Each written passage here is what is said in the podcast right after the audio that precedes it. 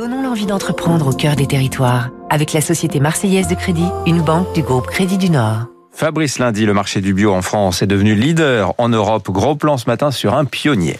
Le bio avant l'heure. 85 ans d'existence pour Marcal, le leader français des céréales biologiques. Contraction de Marcarian, la famille fondatrice, et alimentation.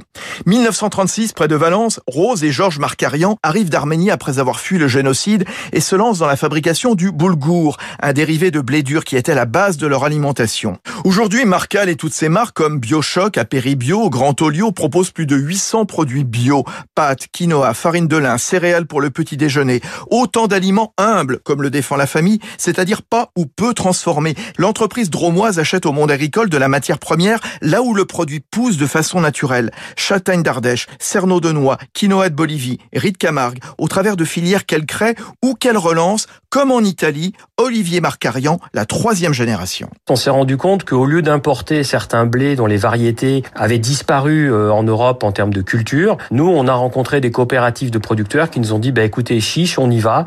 Nous, on est prêt à replanter ces cultures qui ont disparu, effectivement, dans le nord de l'Italie aujourd'hui. On cultive pour nous des céréales anciennes, comme ce blé corazan, qui avait disparu de l'Europe il y a déjà euh, plusieurs centaines d'années. Création de filières, innovation aussi pour préserver l'environnement. Marcal récupère par exemple la chaleur de l'eau issue de la cuisson du blé pour chauffer son site Saint-Marcel-les-Valences.